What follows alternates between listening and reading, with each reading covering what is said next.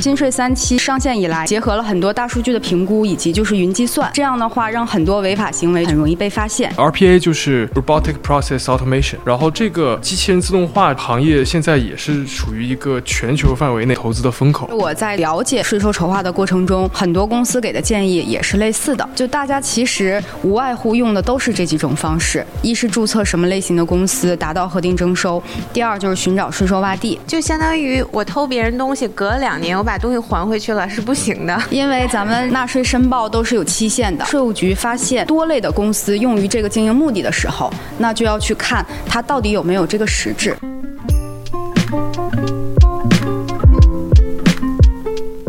大家好，欢迎收听这一期的 AI 豆腐脑，我是 Takila。Hello，大家好，我是 Margarita。今天跟大家先说一个好的消息，就是我们一直以来非常好玩的那个主播 Rumble 想去做一些神秘的事情，所以说暂时就消失了。我们就找来了一个在各方面都比大家稍微强一点的一个替代，对，非常优秀的主播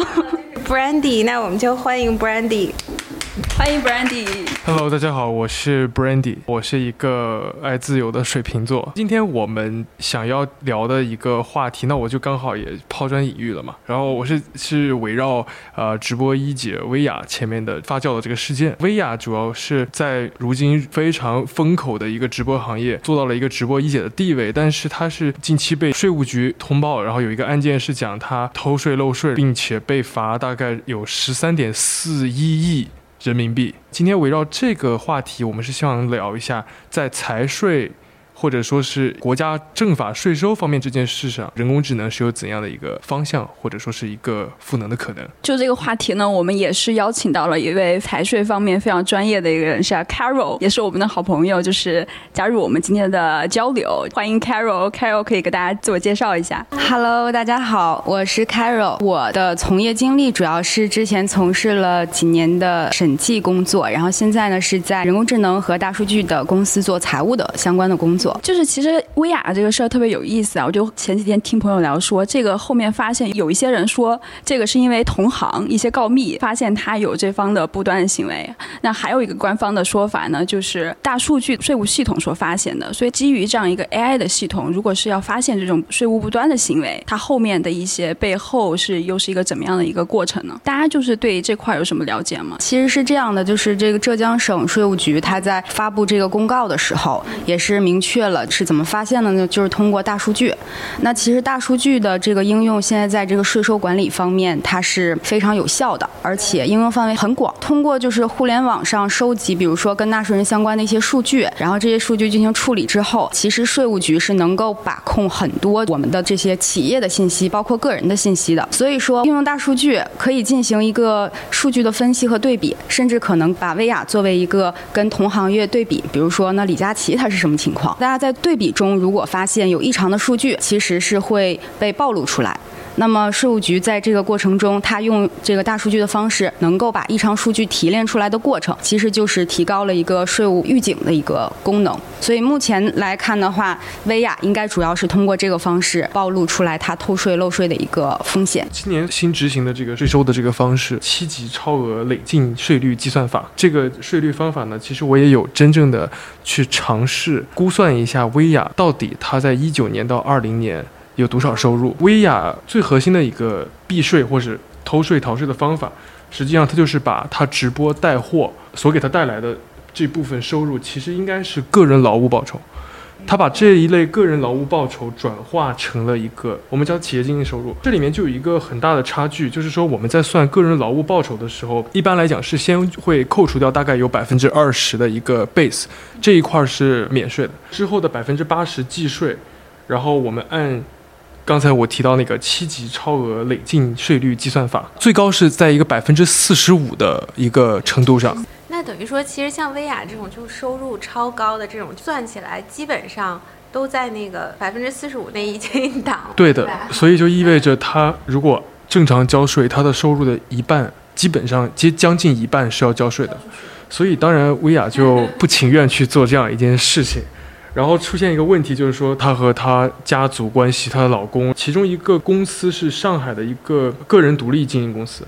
另外一个是一个合伙公司。然后这两个公司都是在呃，上海的这个崇明啊，崇明这个地方 就是相对来讲是一个税收洼地吧，就是是一个这样的一个一个方法。这是个人劳务报酬，我们是用这个视角一看，所以我们可以这样算一下，简单列一个方程。我们假设它的这个薇娅的收入是 x，然后 x 乘百分之八十就是纳税的这一块，再乘百分之四十五。大概这是一个粗略他应该交的税。OK，然后那从企业收入端来看，然后我查到的信息是这样的：企业经营收入是五级超额累进税率。呃，它大概一个方式就是说。企业的收入核定利润率，核定征收的，核定征收这种是比较敏感的。其实核定征收是在很多园区，或者是你的公司性质，比如说是个体工商户或者是个人独资这种企业，在就是注册这种企业的时候，然后跟地方的这个税务局可能约定，呃，你达到了这种条件。它一般来说是它整个财务的那个核算体系不是很完善的时候，它会去给你核定一个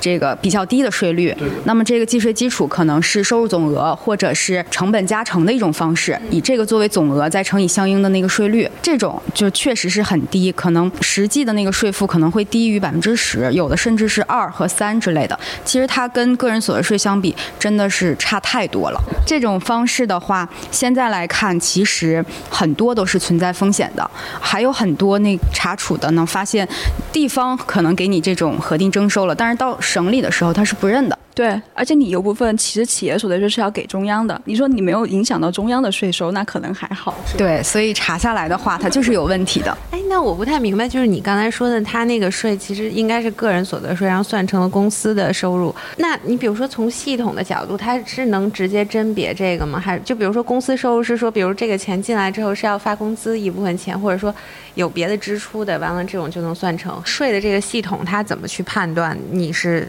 属于一个错的行为呢？对，其实我在这个事情发生之后呢，也也比较好奇，去那个天眼查看了一下薇娅和她的丈夫作为法人代表，其实他们那个注册了不少的公司。比如说薇娅的话，她担任法定代表人有十个公司；董海峰呢，就是有十八个公司，他都是法人。这些公司其实看上去都是在上海、云南和浙江去注册的。这些公司，呃，目前我们猜测一定是他用于这个偷税漏税所注册。的公司，那这种公司是怎么发现的呢？我。个人的一个猜测就是，它其实实质，因为税务上讲实质重于形式啊。虽然我们说，就是它确实可能跟这个公司用这个公司和供应商签了合同，并且发生了交易，但是呢，它可能会控制这个公司产生的税收在一定的金额，一旦超过一个金额了，它可能没有办法享受这个税收优惠，那它去转移到另一个公司，呃，如此往复，它注册了很多的公司。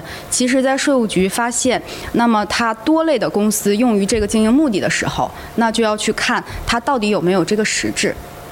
发现呢，它其实是用形式包装了一下。所以说，薇娅作为主播，她产生从那个 MCN 公司去获得的佣金或者是坑位费，这些都应该属于劳务报酬所得，就一定要去缴纳个人所得税。所以，她用包装的形式去形成一个经营所得，甚至是核定征收，税率很低。这种情况下，确实是对税收的一个侵蚀。对核定利润率的话，我是查到崇明。相关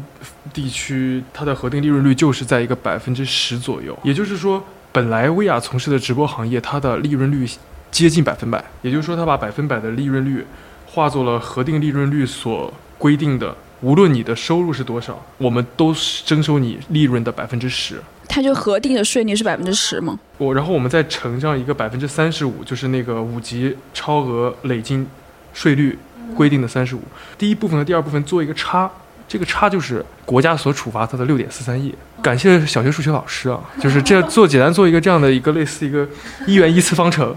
然后我们就能解出啊，解出这个 x 是多少？大概就是一个二十多亿的数字，但这个数字非常保守，就是说，首先薇娅是它有一部分的收入是直接隐瞒，另外一个就是说，然后薇娅这个增值税这一块我们也没有参与到计算，因为比较复杂。增值税会在一个百分之六以以上的对左右的档，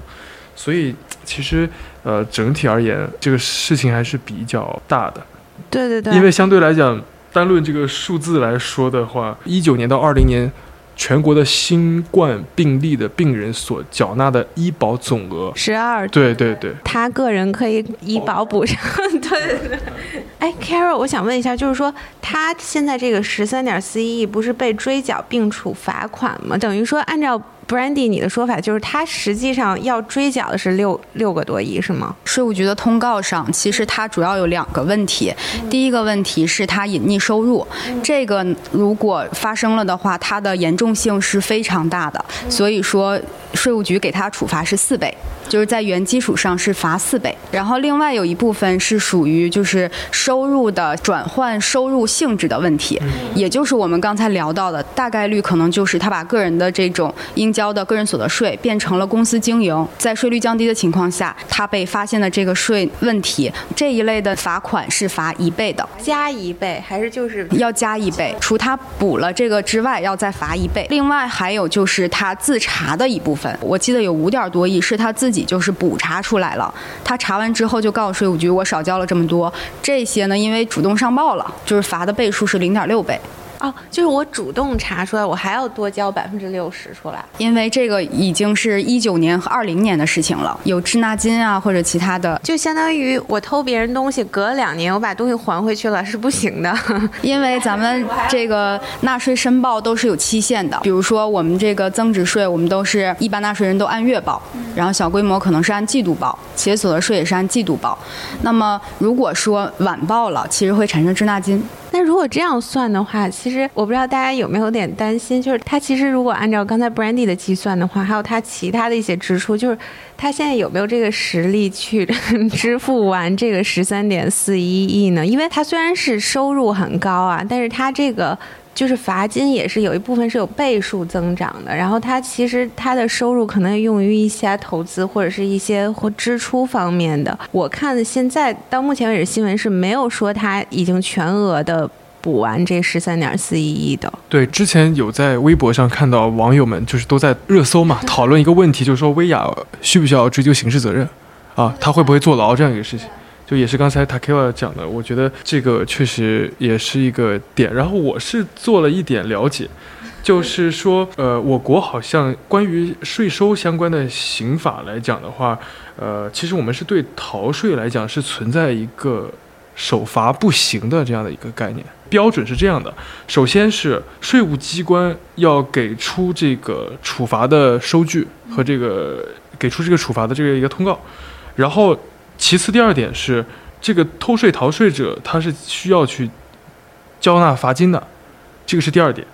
然后，但是第三条有有一点豁免条款的感觉，它的原文是讲是说，已受到行政处罚者不予追究刑事责任，但是五年内因逃避缴纳税款。受过刑事处罚，或者说税务啊被税务机关给予二次以上行政处罚的这种人除外。呃，其实也就是是说，并不是首罚不行，而是首两罚不行，是存在这样的一个概念的。所以我感觉这一点可能在未来我们呃国家的这样的一个税法不断的完善啊升级的过程当中，其实包括薇娅这个事情也是给了一个相对来讲的一个很好的启示。换句话讲，范某某、郑某、黄某。其实还都存在第二次机会的，也是不会被罚的。所以说，按按照刚才他的说法，就是说现在这个黄某或者薇娅，就是他现在是首犯还是不是首犯啊？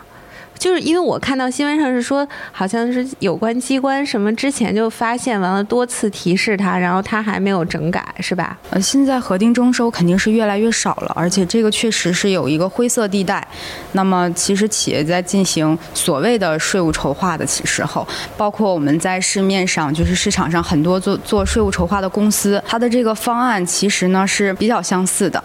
要么就是我们说注册一个个体工商户、个人独资企业，要么就是寻找税收洼地。但是呢，呃，刚才还是说的这个问题，实质重于形式。如果说国家在这个园区里进行招商，吸引这个比如说高新技术企业来入驻，那么希望你在这里面有一个发展，并且给他纳税。呃，他其实是希望你真正有一个去实体的公司在这里经营的。那么如果是空壳公司，其实到最后，嗯，这都是一些违法的行为。对，我觉得这个其实里面这个地方政府会参与很多，因为他想要去招商引资，拿到更多的这种地方的财税，就会有一些新的政策嘛。就之前看到，因为要这个支持这个新疆新疆经济的发展，霍尔果斯就比就成为了一个税收的洼地，就相当于在那儿注册的一个企业，它是可以享受叫无免无减，对吧？前五年是免收这个企业所得税的，但现在是已经收紧了，是吗？对，这个应该是在。呃，一八年左右，其实我当时也有经历过这个公司想注册霍尔果斯的公司，但那个时候就已经收紧了，政策收紧了，因为它的这个红利，其实在二零一一年就开始了，就是“一带一路”的这种战略之后，然后霍尔果斯作为一个税收洼地，其实它吸引了很多的影视类的公司，甚至还有很多就是游戏类的公司，他们都在这边去注册。那最后这个，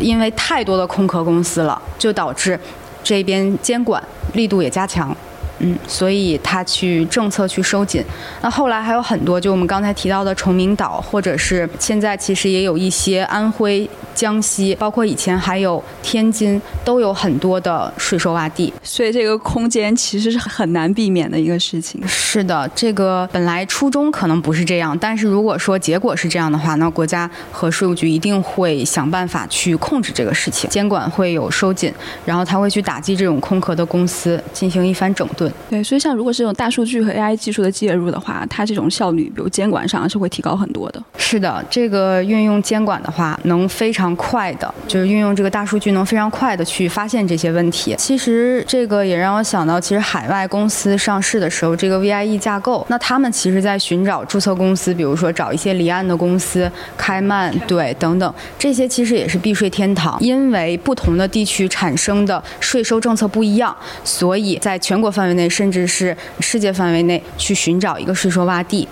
这个是很多公司去追逐的一个事情，但是它确实是存在很大的风险的。那我就想到之前我们谈到，就是跟上一个非常倒霉的 Rumble 主播也 也讨论过，就是你只要有一套。AI 的方法就是说，它就肯定还有一套 AI 的方法，就帮你去反侦查这件事情。就是说，金水三七四七，如果它真的有一些风险预警，或者自动识别，或者它已经有了那种黑盒子的一些算法了的话，那人其实就很难去跟一个机器学习的一个模型去抗衡了。那你只能靠另外一个机器来跟它去去摸索它的就是规律了。那我觉得，其实整个的这个这个叫什么合法避税的。这个行业也会 有一些。就是变化，筹筹划的公司升级了。其实本身也是一个挺专业化的一个团队，对吧？正所谓上有政策，下有对策。对对对，就是因为我是觉得，就是像薇娅这次，其实她公开说的好多，她说的是什么？她被她的税务给坑了。是她老公对吧？她发的那个声明就是说，他们找的那个税务筹划公司不靠谱。就是董海峰他解释的是，这个税务筹划的公司做的这些方案应该是。合规的、合理的，但是其实税务局一来查，发现仍然是不合规的。其实他这种方案，我觉得是我在从业经历当中见到。非常普遍的一个方式，甚至我在就是了解这个税收筹划的过程中，很多公司给的建议也是类似的。就大家其实无外乎用的都是这几种方式：一是注册什么类型的公司达到核定征收；第二就是寻找税收洼地。但是这个实质重于形式就非常重要。如果说在税务局这种大数据里面去发现一个人注册了多个公司，然后经营的目的又不是因为比如你的客户或者供应商所在就是这个地方，你为什么要注册这个公司呢？所以从这个实质上来讲，它不具备在这里进行实际经营的目的。所以它就是一个空壳的公司，在你看来，它的这种操作其实没问题。它的这个操作是有问题的，就是大家都以为没有问题，就是那为什么会造成这么大的误差呢？因为这是犯罪啊！我认为这个就是侥幸心理，就是它可以包装，它其实包装的好不好的问题。比如说，我就在这个公司，我是这个公司的法人，然后我签了很多个合同，这个公司的收入啊、成本啊，我都记进来了。但是呢，就往往这种想做这个事儿的人。他做不到那么全，就是他真的可能就是过一水就完事儿了，就是随便签个合同，但他实质就是他个人，只是一个个人，但他注册那么多公司就会被发现，而且他是头部主播，我觉得就是只要想查他，一查就能查出来问题。正所谓木秀于林，风必摧之。如果说就我，我注册很多公司。他查不到我，因为他不需要查我，但是他收入很多。那你现在如果大数据了，就可能查到你。还有你在注册一个新公司的时候，你得去查一下他别的一些经营的资产呢。在你注册公司的时候就有一个审核呢。注册公司的时候，现在很多那个税收洼地就严格要求你到底是不是实业的经营，就你到底有没有实际经营的目的，对吧？他用各种材料去佐证。但如果说什么都没有，就是想注册注册一个公司，其实很容易被发现。像薇娅这种人，我觉得他这个至少在这一年。的收入应该已经算是顶级的收入，他应该可以跟一些大的企业去媲美了，是吧？上市企业相比，对上市公司去去避税的地方，你还要去避税。那我现在就有一个问题，那为什么有些人会捐款呢？我是有听说国外很多家族或者说他们资产是会做很多那种信托基金，以慈善的名义，然后留给后面的子嗣啊。这样的话，好像也是在税收方面的话，会有很好的一个优惠政策。对，因为我看那个美国。就是如果你那个财产很多的话，如果就是以遗产的名义的话，是要交百分之五十的税，所以说这个就很可怕。然后他肯定是也要想一些办法去转移他这个百分之五十，他就变成 fund，然后那种 trust fund 那种形式，然后最后通过这个基金再留给下面的人，然后那个基金还是一个，就是一般都是一个好的名名声的，比如说。呃，帮助某一类，比如之前那个盖茨和他前夫人那个基金，其实也是一个做了很多很多慈善投资，但是相比于他的基金的总量来讲，九牛一毛的这样的一个。实体，所以这个就其实是国外的有钱人，他可能嗯就为了避免这个遗产税做的一些方案。但其实，在咱们国内的话，也是就是企业它也会有这个捐赠的一个行为，就是说企业在捐赠的时候，那他一方面考虑确实是实现自己的一个社会责任，另一方面就是说是否能为他产生这个节税的作用呢，也是有可能的。就如果说他这个捐赠是在税前就已经去实现了。那么它的这个税啊，可能交的就很少，就是它可能跨一个档，比如它变成了一个小微企业了，嗯，那么这个时候它的税率是很低的，就企业所得税税率。那如果说它不进行捐赠，可能这个时候它的这个税率是正常，比如企业所得税二十五，那么这个差额可能要比它实际捐赠还要多。那么它实现捐赠以后呢，体现了社会责任，又节约了很多的税，这个其实是一个类似的事情。薇娅这个事情呢，我觉得肯定是借助了大数据的工具。可能现在还需要一部分人的就是分析吧。所以像 Brandy 的话，就了解对这个 AI 税务这块背后的技术有什么样的了解吗？因为我之前有朋友也是从事在做人工智能这一块，然后他主要关聚焦的方向是 RPA 这个环节。RPA 就是 Robotic Process Automation，然后这个机器人自动化行业现在也是处于一个全球范围内的一个融资投资的风口。据我所知，去年有一笔人工智能行业这个赛道非常大的一笔融资，就是是一家。公司叫 UiPath，然后这家公司是专门做各种 RPA 机器人。然后他们 RPA 这个行业主要来讲，就是说是去帮助各个企业去降本增效。然后它的部署呢，能够呃很很好的有效去通过人工智能去替代掉一些重复性的，而且是非常消耗这个人工精力的这样的一些环节。往往我们在企业当中的这个财税税收的话，确实就是刚好是这样的一个应用场景。就是现在有很多企业，他们在做一些报表核对啊，然后以及在做一些企业内部的这种财务系统，成本高、难度比较大、重复性强的这样的工作，其实他们是采用一个 RPA 的架构，或者说是这种 RPA 的工具，呃，去实现这个业财税一体化，以及及时进行一个呃税收方面的一个弥补和这个完成。国家的要求这样是。哎，如果像 Carol 就在实际这种财务过程中啊，就因为你也有比较多年这种经验嘛，就像现在这样一种可以说是 RPA 这样技术的引入和包括我们刚刚提到薇娅这个事件，大数据的一个税务监测系统，就对。财税工作上的帮助，你觉得比较明显的，或者是地方在哪里？其实就像 Grandy 有提到的，就是他所了解的这个 RPA 的一个技术。那这个技术其实不光是在税务局，就是监管的这方面去用的，其实对于我们财务人员来说，它也是非常有效的一个工具。就像刚才说到 RPA 的这个降本增效，首先这是非常明显的一个优势。那么它会去替代很多基础性的财务工作人员的一些工作，也相当于把财务人员从繁所工作当中、重复性的工作当中给解放出来了。这是对我们企业来说比较有效的一点。同时的话，它的风险控制以及系统上对于数据的一个保存管理，这些是有很大的作用的。我们现在实现的这个数据，比如说财务共享这样的一个平台，那么它汇集的是我们所有公司相关的财务数据。那它的这个安全性，其实只要保证这个平台是安全的，那么这个数据其实是比较可靠的。那就是中间就是比较从以前的这种非这种 AI 非自动化流程，到这样一个我们能够把这些所有 AI 技术和 APR 技术融入到这块里面，里面呢其实难点在哪儿呢？就有没有什么症结是说，其实这种技术是难以融入到这样一个财税的一些流程里边的？它是这样的，就是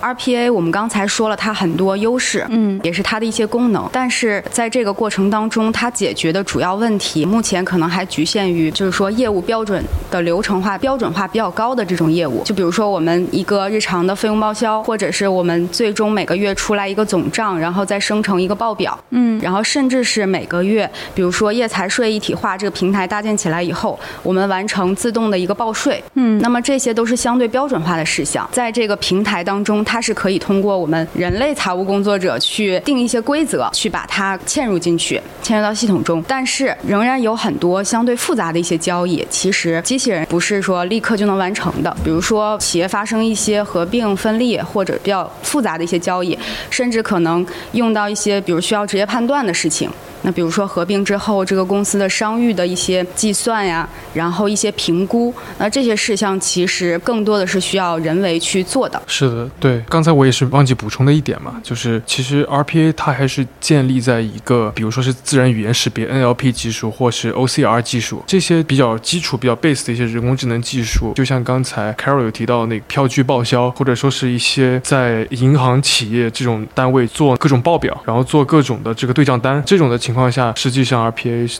的功效是能够最大化的发挥功能的，但是实际上在金融操作项目的话，其实还是需要一个人为的判断和决策。就是我不知道你有没有看过那个金税三期，就是国家的税务系统就是马上要转成四期了。我感觉就现在那个 AI 还停留在比如说文字识别这个阶段，对吧？但其实它这个 AI 系统就是说之后要慢慢就上升到比如说预测一些税收的趋势。当然我不知道这个是会。以怎么样的一种方式实现？等于说，它其实应该是用一些外部的数据，就加到里面来，然后做一些预测。对你说的这个就是现在的一个现状，因为金税这个工程从一期到目前就是二零二零年十二月的时候是开始国家税务总局去做金税四期的一个类似于招标采购的这种方向了。我们目前所用的金税三期，它能够比以前实现很多质的这个改变。首先就是它覆盖了所有的税种，然后税收的各个环节，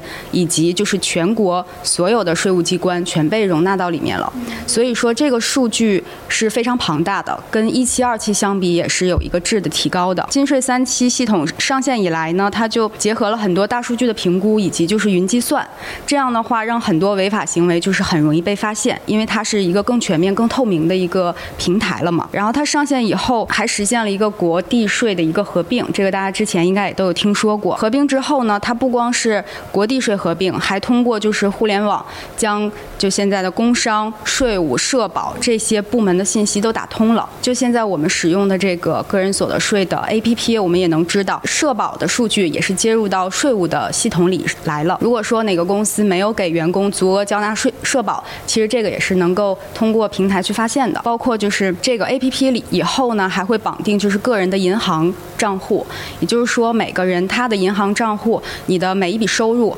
来源，它是不是收入，应不应该交税？其实最后相当于税务局和银行之间也是打通的。那么每一笔资金的来源，就是很难就逃税了，对吧？对，因为之前我就提交过一个，就是我那个显示那个 A P P 上收入跟我那个收入不符合，然后但就差了一点，然后我就提交了，然后那个人就真的就超级快把那个。就给我退了，当时我都怀疑是不是就比如说金额低到一定程度，他就是觉得不管了，还是他真的 check？这个是这样的，从那个去年开始，我们用的个人所得税计算方式是改变了的，就是现在使用的是一个就是个人的收入呢年度内的综合。累计计税，全年从一月份开始，我们的那个收入随着收入总额的提高，它的税率是不一样的，会从百分之三到百分之四十五。所以这也是我们为什么每个人可能一月的时候工资到手工资相对高，但是到十二月相对就低了，因为直接这个税率是跨了不同的档了。然后在这个过程中，就是国家每年会进行就是一年结算结算你的这个个人所得税缴纳的情况，嗯，在年终进行汇算清缴，多退少补。嗯，这是现在每个人都是一样的。刚 Carol 的分享啊，就是讲了一个这个 RPA 在财税系统中介入会有一些局限和有一些不足嘛，需要人工的一些介入。我是担心，就会不会有一些个人信息安全上的风险呢？就是在用系统化去操作很多一些税务数据还有个人信息的时候，风险其实是存在的，尤其是这个信息安全的风险，应该是认为是最大的风险，因为数据泄露对于一个企业而言其实是非常致命的。目前的一个发展的趋势也是在创建财财务共享中心的一个搭建。那么在这个基础上，其实还有一个更高层次的一个搭建，就是数据中心的搭建。这个数据中心呢，其实更多的是一个对企业甚至一个集团整体的一个数据进行统一的一个管理，并且会有一个安全的一个防范的措施。就是这个时候体现的就是财务共享中心，它其实有一个算是天然优势吧，体现在基础数据它是有收集的，基础数据的一个规范性、标准化。另外加上就是数据中心在建设的时候，可能一些路径方面，财务共享中心都是有一定的基础。那这个时候就是企业其实有财务的一个小数据，包括呃引进来更多业务方面的一个数据，包括更多可能是社会上的我们需要用到的一些数据。那么整体的数据汇集在一起，进行一个数据中心的管理，这个其实能够更好的解决这个信息安全的问题。另外就是可能除了这个比较大的这个风险以外，RPA 它它存在一些无法处理的异常事件，这个场景发生了变化，没有办法顺利处理的时候，要人为的去进行操作。变更一个新的场景、新的业务模式，或者是在系统这个运营过程中，保障的要求也是比较高，需要系统有比较稳定的这种运营的能力，以及它会进行就是不断的升级和优化。这个时候就要求财务人员也要有一定的就是运营和维护的这个工作职能。也需要有相应的这种经验丰富一点的那个财务人员去做，这个我认为是它主要的一个风险。听你说这么多啊，就是它其实不仅需要这种技术介入，也需要后台一些数据的一些管理，包括整套的一个运营、监控、监管的这样一个流程。其实感觉是一个非常大的这样一个投入，是一个很庞大的一个体系。对，所以是目前的话，就是在还是在一些大公司的一些系统里面去做使用。那你觉得说一整套这样一个服务，它有可能在未来慢慢的轻量化，就成为一种趋势吗？RPA 的这个应用和部署呢，在企业的这个财税行业已经是确实是成为一个趋势。然后它主要是基于一个企业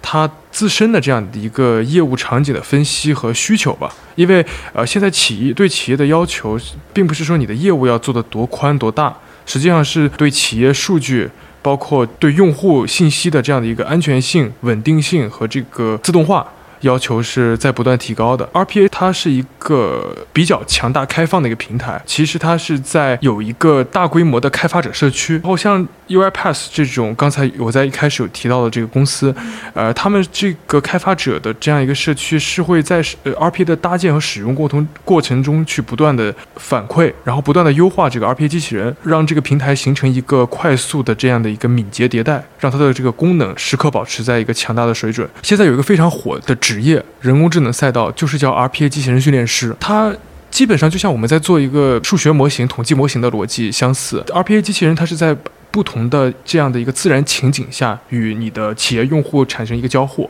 所有的文本信息、语言信息，像包括这个财税行业这种票据信息，他们都是会不断呃会当做一个训练集，然后进行一个输入。然后通过这个训练师，呃，在背后做各种深度拟合的模型，然后去对我们暂且理解为它是一个数字劳动力吧，就是对这个 RPA 这样的一个数字劳动力去进行一个自学习，比如包括现在非常火的像对抗神经网络，还有这个强化学习这样的一个类型下，RPA 机器人是会像在游戏当中会不断的进行一个自我迭代和自我升级的这样的一个效果。对，然后就接刚才继续这样一个趋势的判断上来讲的话，呃，还有一个点是 RPA 它的这个人工智能机器人，它是一个非常好去扩展、去维护的这样的一个体系。因为做 RPA 的这样的一个企业、这样一个赛道下，呃，其实他们是会为客户配有一个这样的一个专业团队，然后去保证这个 RPA 机器人能够稳定运行，他们会有一个试运行的过程。比如说，给国税局如果使用了这个 RPA 机器人，他们会先模拟数据，然后去跑上几十万次、几百万次，然后去避免这样的一个会出现判断错误，然后直到一个精准率达到的一达到一定水准下。然后它才会真正的进行一个最后的部署，所以说它是一个扩展维护，相对来讲都是系统化、体系化的一个过程。最后一点的话，我是想说 t a k e l a 也有讲，就是财财税这个数据这一块儿，其实 RP 机器人它是一个呃能够跨软件、跨系统的这样的一个平台化的工具。然后像我们这样企业的不同的场景啊，涉及到这种多系统数据、多设备数据、多软件数据的这样的一个环境下，呃，RPA 机器人其实是可以代替手工操作去进行一个平台化串联。在这个前提下，RPA 机器人就是可以去识别、支持不同的设备、系统、软件的种类和版本。实际上也像刚才它自我提升的一个内循环的一个效果和价值空间也会更大的发挥。然后，所以综上所述这三点来讲。呃，RPA 机器人确实会是以后的一个大势所趋。然后再补充一点，就是其实并不是说 RPA 机器人的部署会让很多人失去饭碗，或者说是 lose their jobs，可以他们可以更加专心的去去做，比如说模型的优化，或者说去做更加高智力集中的方向，甚至付出更短的工作时长。所以其实对于财务这一块的话，它其实还是会替代很多重复的劳力的。就比如你要，嗯，你只要去训练一个 财税方向的一个 RPA 机器人，然后在各种的流程呀、发票呀这种处理上，我觉得对于一个基础劳动力，AI 还是确实是有一定的威胁的，就是在各个行业。但是它对于训练他的这个等级的人来说，就暂时目前还还是一个工具类型，就是有点益处的，就有益处的一个东西。就包括我想到，你比如说。他现在如果机器人或者大数据能识别出来这种罪犯，就是这种逃税漏税多了，那其实反而去管这个逃税漏税的职业又多了，警察那边又需要人 人多了，每天一天查出来无数个案件，以前是很慢才有一个案件，现在一天机器人查出来一大堆，然后都要去抓捕，然后。要去通缉，没事，也有 AI 警务系统。对对对，所以说这个机器人需要一条龙服务嘛，直接就机器人就直接发出，然后告诉他要。你先要过来，或者罚款，或者怎么样？这种情景下，RPA 机器人一般就会给各位被查到的主播们发一个预警，对话机器人会发一个点击此链接即可补全一九到二零年您逃掉的税，所以出现了一个上千名主播积极补税的这样的一个新闻的出现，有没有这个可能？很有可能，而且这个免免去了很多你要去别人交催别人交税的尴尬。我觉得有时候，比如说你要去催一些财务的流程，真的很可能他一直催你。如果机器人的话，就好很对好很多。就薇娅这个事情之后，也是发酵出来很多就是补税的这个情况。确实，我有的朋友也收到了信息，就是说您以及相关的关联公司是否已经足额缴纳税款，然后去进行自查。按照你说的，如果是真的有这种状况，他还是要交，他等于他要交零点六倍的，他要多交零点六，对吧？对，如果他没有按时去缴纳的话，是有这个罚款的。哎，那如果我想知道，比如说我现在就是比如被罚了，我就没有这么多钱。那我就是只能去坐牢。假如说我就罚金超过我的实力了，就是税收是国家强制性征收的。如果说确实是有这个罚款没有补全，那应该就是去接受这个刑事的一个责任了。呃，那我想到另外一个话题，就是说薇娅这次事情的话，薇娅应该被全网封杀了嘛？然后呢，这个直播带货这个行业，这个未来会发生什么变化？啊，因为我有看到一个报告显示啊，他说零零后最向往的新型职业，参与调查的两千多名孩子当中，百分之五十四的人选择了主播和网红。这个数据我觉得是有一定夸张的成分，但是这个话题会不会薇娅的倒带来这个行业的经络现象？我是这么理解的，我觉得现在的小孩儿其实从很小他就接触直播这种形式，所以主播对他们来说就像我们小时候看电视人看主持人一样，就是一种职业了。就他们不会像我现在觉得哦，主播它是一种新型的行业。我觉得对于新一代年轻人，他觉得哦，这就是一种主持人。就直播间的主持人的感觉，对，所以我觉得会出现这个趋势，就是因为这个事情它普遍化了。但我觉得薇娅可能对他们还是有点影响，金钱的诱惑吧。没有，就是他们也会觉得有一点点不是特别好，就是一些负面的影响。其实我觉得薇娅以前的形象还挺正面的，因为她一些直播带货的出，像当然偷税漏税这肯定不对。对，还有各种扶贫政府的一些那种带货，就非常正面的形象。但我觉得很可怕，就是她可能如果这么看的话，就是心里也有点扭曲，或者她真的不知道她在逃偷偷税。就是我是觉得从一个人的心理上，比如说我我明知道我在偷税，然后我还在外面。宣传着什么扶贫大事，我是会有点 OK 的，就是除非我已经是邪恶到了一定程度了。所以薇娅她就是一个，你可以把它看成一个公司，就是薇娅她并不仅仅是一个人，对，她就是公司行为，她就像是一个。就是出来来出面的那个人而已。嗯他可能主要还是对于这个税法认知不是很全面，对，包括对这个结果他要承担的责任，嗯，并不是很了解。但是不管怎么样，就是这个事件会对后面肯定是主播这个行业会产生很大的影响。一开始我们也知道雪梨也是因为偷漏税被罚，其实当时他也只是一个前奏。那么后来在爆发出来这个顶流的时候，那其实就是整个。国国家对这一块儿是开始嗯非常重视，并且要去整顿了。那很多行业其实开始都是这个业务模式起来之后，它走得非常快。但这个时候呢，可能法律制度并没有那么的健全。在它野蛮生长之后，逐渐开始太过于野蛮了。这个时候，国家要开始整顿了，要让它去合规化、合理化。所以说，嗯，目前在做的这个事情，应该也是一个就是质的一个飞跃吧，或者说这是一个里程碑似的。但其实这个事情它有预警的，我。就是今年三月份的时候就已经下发通知了，说要严查这个。对，是有说怀疑他可能有偷漏税，但当时他们出来去解释这个事情，就是这不存在，不要信。对，等于其实当时他已经发生了，但是他当时就是还觉得自己是 OK 的。其实我的视角看，对于现在的一些腰部的主播，其实算是一个机会，只要去合理的、合规的去做财税这一块的应尽的义务，然后实际上来讲的话，对。腰部的主播是有一个很好的这个未来的可能性的，因为直播这个东西对于大家来讲的话，可能会觉得它门门槛比较低，但是它确实是一个很享受了这样一个时代，互联网时代、五 G 时代这样一个呃红利的这样一个行业嘛，所以这些主播呃也是不能说一夜暴富，但也是可能几个月就暴富了，所以说他们享受了时代的红利，他们更应该其实起到一个领头的作用。然后，所以说，应该是去主动承担这一部分社会责任，去做到自己应该尽的这样的一份贡献。对，现在所以接下来未来也就是规范这个行业的时候嘛。我现在有一个就是想法，就是比如说他现在如果像薇娅，她。她有一个声明，我不知道你们看了没有。她那个老公说的是，他已经不再按照合法的，就是一些避税的优化方式去做了，他就是现在要按照百分之四十五的全额缴纳。然后我就是想到，如果说这样形成一种风气，或者说国家对这个行业就是这么严的监管的话，其实这个行业的红利也在消失了。就是，其实你仔细想，他的这些钱是哪儿来的？其实是。消费者的钱，那消费者的钱就是他是为什么从他那儿去采购？他其实是品牌让利的钱，就是你品牌让利到一定低的程度，它才会造成了他现在的这个量级。对，所以说如果他的税，就你看他如果是按百分之四十五去交的话，其实他非常高，他成本一下翻了一点多倍。然后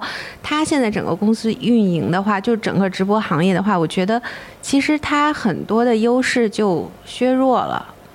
它本身是一个非常低成本，能起到一个平台作用。你比如说，薇娅就可以基本上是一个中型的平台，甚至有点就跟京东差不多，就等于他一个人这个一个直播间，就相当于整个京东的这个公司在搞的这么一件事情。当然，除了供应链的那一端之外，就像双十一的时候，薇娅和李佳琦他们一夜之间带货，每个人都超过一百亿，这个可能就超过某个某些上市公司可能一年的经营业绩。这个时候，其实他们的这个溢价权是非常高的。那这个其实也是从市场上来看，可能就是一种寡头或者是垄断的这种市场地位了。就是目前来讲，可能就是他们两个在市场上说话分量非常的足，这些供应商都没有。太多的机会了，对，往往供应商都是去买坑位嘛，买坑位，然后相当于就是买量了，然后让他们的这样的一个带货的方式去提高一个在市场的声量。对，那个时候可能我觉得已经。其实能钻的一些，就是或者说能有什么好的方法已经很少了。对，其实是个人和企业的话，在这个税收筹划这儿，我觉得可能能做的所谓的税收筹划的努力是越来越少的，因为这个灰色空间是越来越窄的嘛。对，那就是其实国家还是给提供了很多的税收优惠的。嗯，就不同的企业，比如说国家在支持集成电路企业啊，或者软件开发企业的时候，都给予了很多，比如说呃增值税。即征即退的这种优惠政策，那么也鼓励就是高新技术企业的发展，税收也会有所降低，以及类似的吧。所以就是财务人员肯定更多的去了解这些政策，然后去真正的帮企业实现就是价值的一个最大化，同时也是肯定要符合就是国家的这种政策，嗯，肯定是做到政治正确。这样的话是一个财务人员应该做的事情。